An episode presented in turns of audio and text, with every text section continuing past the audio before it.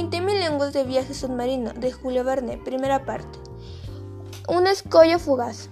El año 1866, caracterizado por un extraño acontecimiento, por un fenómeno inexplicable e inexplicado que nadie, sin duda, ha podido olvidar, sin hablar de los rumores que agitaban a las poblaciones de los puertos y que sobreexcitaban a los habitantes del interior de los continentes. El misterioso fenómeno suscitó una particular emoción entre los hombres del mar, negociantes, armadores, capitanes de barco, skipper y monster de Europa y América, oficiales de la Marina de todos los países y tras ello, los gobiernos de los diferentes estados de los continentes manifestaron la mayor preocupación por el hecho.